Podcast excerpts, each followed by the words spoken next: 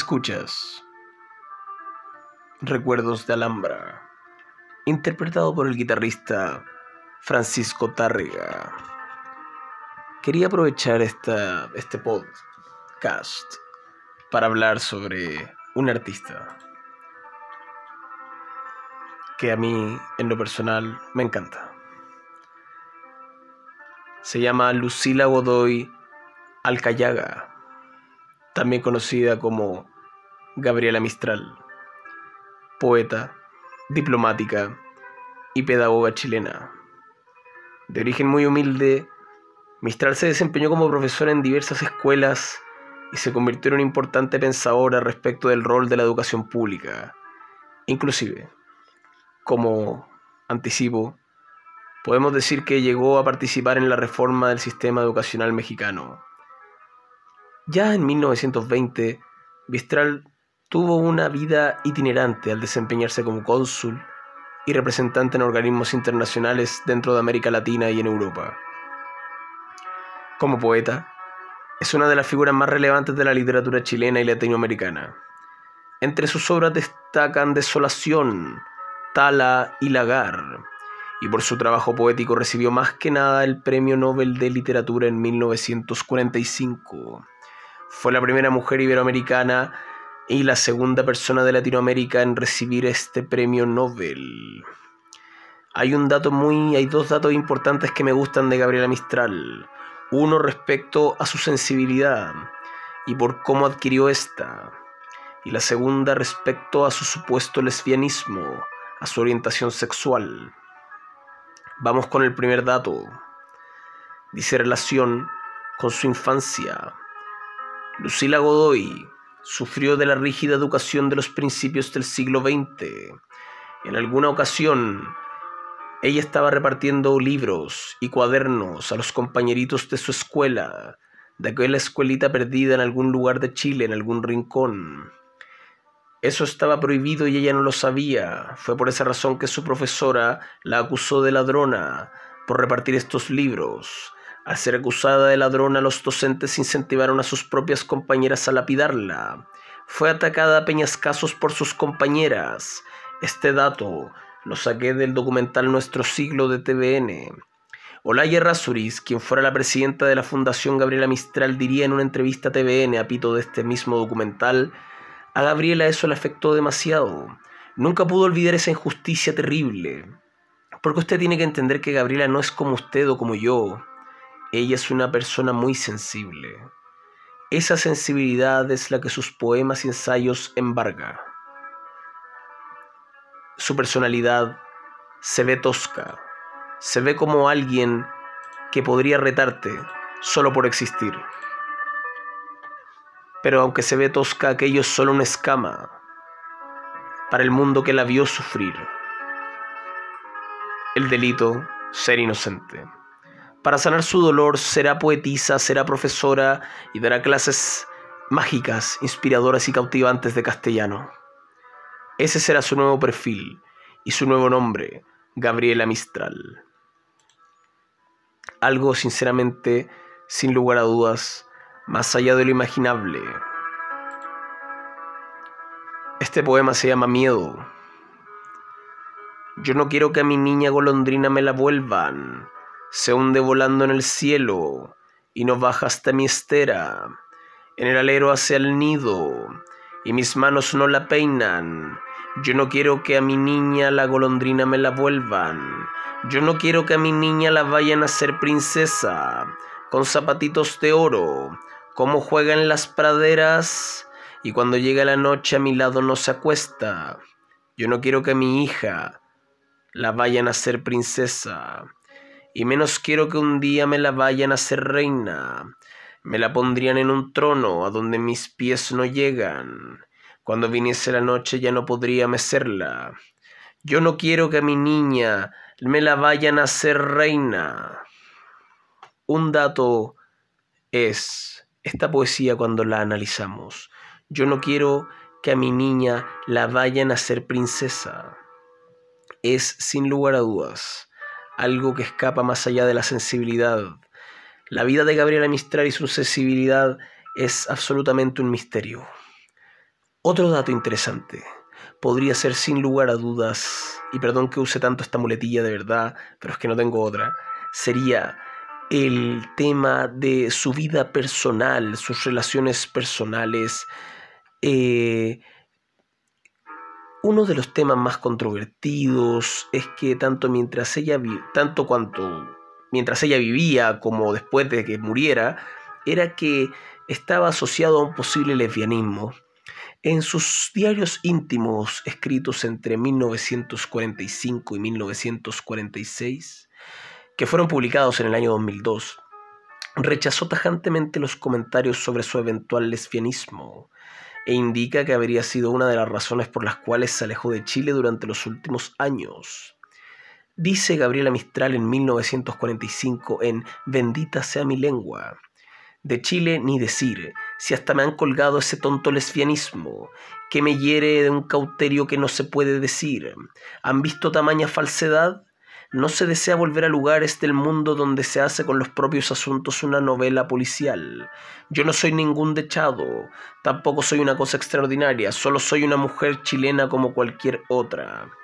En el ámbito más íntimo, existen documentos que reflejan que ella habría sostenido una relación muy íntima con mujeres. La relación más debativa es la que mantuvo con Doris Dana. La señorita Doris Dana la conoció en 1949 luego de haberse comunicado con ella a través de correo. Se mantuvieron inseparables hasta el fallecimiento de la poeta en 1957. En su testamento, Dana, Doris, Doristana fue nombrada como albacea y custodió el legado de la poeta por más de 50 años.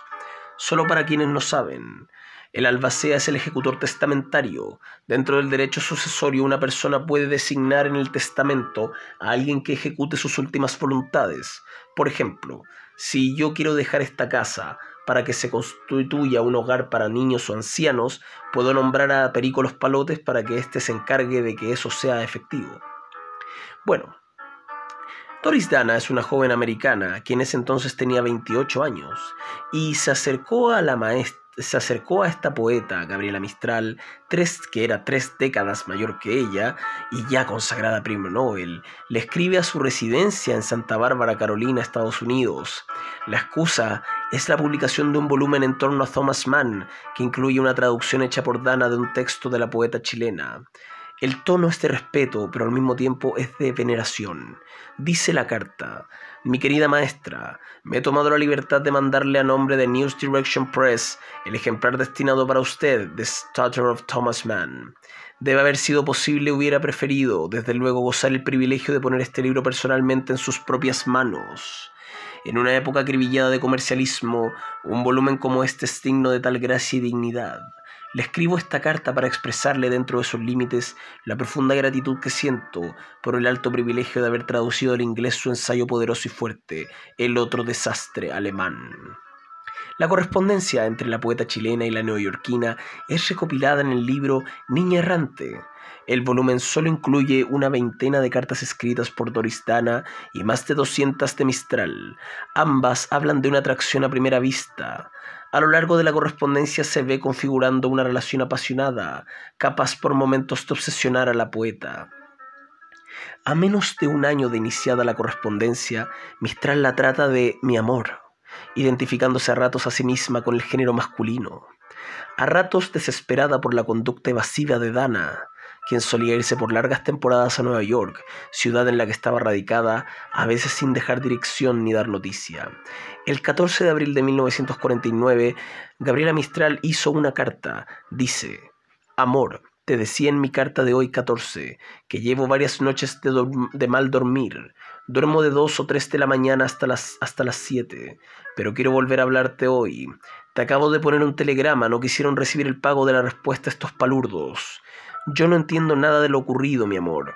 Solo sospecho que mi carta sobre los Arta Sánchez te ha hecho sufrir mucho y que o eso o el avión te ha causado un daño del corazón. Qué estúpido ha sido el que más te quiere, Doris mía. Perdóname, vida mía, perdóname, no lo haré más. Y tú guardarás el control de ti y haz fe de tu pobrecillo, que es ser torpe, vehemente y envenenado por su complejo de inferioridad, el de la edad. Duerme, mi amor, descansa. Yo procuraré ser menos frutal y necio. Yo te debo el lavarme de estos defectos. Yo te debo, file yo te debo felicidad por cuanto he recibido de ti. A comienzos del siglo XXI se comenzó a investigar el tema del lesbianismo de Gabriela Mistral y su relación con Doris Dana, quien en sus últimos años negó rotundamente haber mantenido una relación íntima o sexual con la poeta. La catedrática estadounidense Licia Fiol Mata escribió A Queer Mother for the Nation, the State and Gabriela Mistral, que Mistral decía era una lesbiana de armario y que con su obra contrastaba la consagración póstuma como un icono nacional célibe, santo, sufriente y heterosexual. Estas aseveraciones fueron criticadas por el entorno mistraliano, al mismo tiempo que la Fundación Gabriela Mistral negó en 2001 al escritor Juan Pablo Sutherland la inclusión de ciertos versos de la poeta en El Corazón Abierto, un análisis respecto a la homosexualidad en la literatura chilena. Al fallecer Doristana en 2006, el epistolario que mantuvo con Mistral se hizo público gracias al permiso otorgado por la heredera de Doristana, su sobrina Doris Atkinson. La obra Niña Errante fue publicada en el año 2009, con transcripción, prólogo y notas de Pedro Pablo Segers, conservador del archivo y escritor de la Biblioteca Nacional. En ella se reproducen por primera vez algunas de las cartas que reflejan la relación íntima que mantuvieron ambas mujeres, incluyendo pasajes apasionados y de despecho. Dice una carta escrita por Gabriela Mistral a la señorita Doris Dana. Desde que te fuiste yo no río, y se me acumula en la sangre no sé qué materia densa y oscura. Yo no puedo saber aún, amor mío, lo que ocurra conmigo a lo largo de los sesenta días de nuestra separación. Estoy viviendo la obsesión, amor yo no sabía hasta dónde eso lo vivido ha acabado en mí, hasta dónde estoy quemada por ese punzón de fuego que duele igual que la brasa ardiendo sobre la palma de mi mano. Este es una cosa muy interesante de análisis. ¿Era Gabriela Mistral lesbiana? He escuchado muchas opiniones al respecto. Me han dicho que era lesbiana, algunos que era transgénero, eh, obviamente siendo excluyente estos términos, eh, hay mucho que decir. Yo creo que como todo en la vida, hay que quedarse con la imagen del artista más allá de su vida privada, sobre todo considerando esta circunstancia, que Gabriela Mistral no vive de su vida privada, no así por ejemplo Pedro Lemebel, que en un Chile que no estaba preparado para aceptar la homosexualidad en aquella época, él decide salir del closet y mostrarse tal cual es.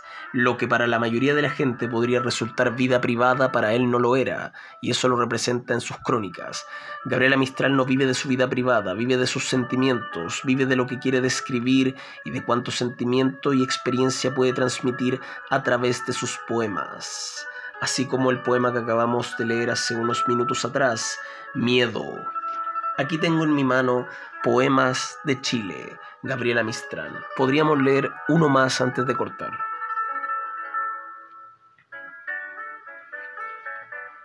Monta Concagua. Yo he visto, yo he visto mi monta Concagua. Me dura en los ojos la blanca llamarada, y como ya lo vi, la muerte no me mata. Le crecen los espinos en la primera jornada, lo abrazan bien los boldos de reveses de plata, y más y más me sube el pecho se le aclara. Arrebatado Elías, Elohim Concagua. Manda la noche grande, suelta las mañanas, se esconde en nubes, se borra, se acaba, y sigue pastoreando detrás de la nubada, amor dulce y tremendo monta con cagua, la sombra grave y dulce rueda como medalla, ella cae a las puertas, las mesas y las caras, los ojos hace amaniato, los torsos vuelve plata, con forma llama urge, nos aupa y abraza, Elías, carro ardiendo monta con cagua. Sebrea los pastales, madura las lentejas, tornea las manzanas en miel a los racimos, empina las parvas, paternea en los vientos y gestea en las aguas. Endereza mineros y peonada, no los deja caer en tajos ni hondonadas, no deja que se llene la muerte de su alma. A veces las aldeas son de un ardor mesadas, y caen desgranándose en uvas rebanadas. Mas nunca renegamos su pecho que nos salva, y parece nuestro, parece fábula. Yo veo, yo veo, mi viejo Aconcagua, sin pausa ni relajo le escucho sus cascadas, por sus espumas blancas la madre mía baja, y después se va yendo por faldas y quebradas, de mi erugo que nos haces, padre Aconcagua. De vigilias con ensueño de pasmo no avanza, solo nos pastorea como lomo y llamarada. Vayan a desposar gentes enamoradas, alumbren las mujeres junto a la concagua, los nacidos le llamen con su primera palabra y el nombre de cuatro sílabas les haga la garganta. Qué manera de escribir bonito, ¿no?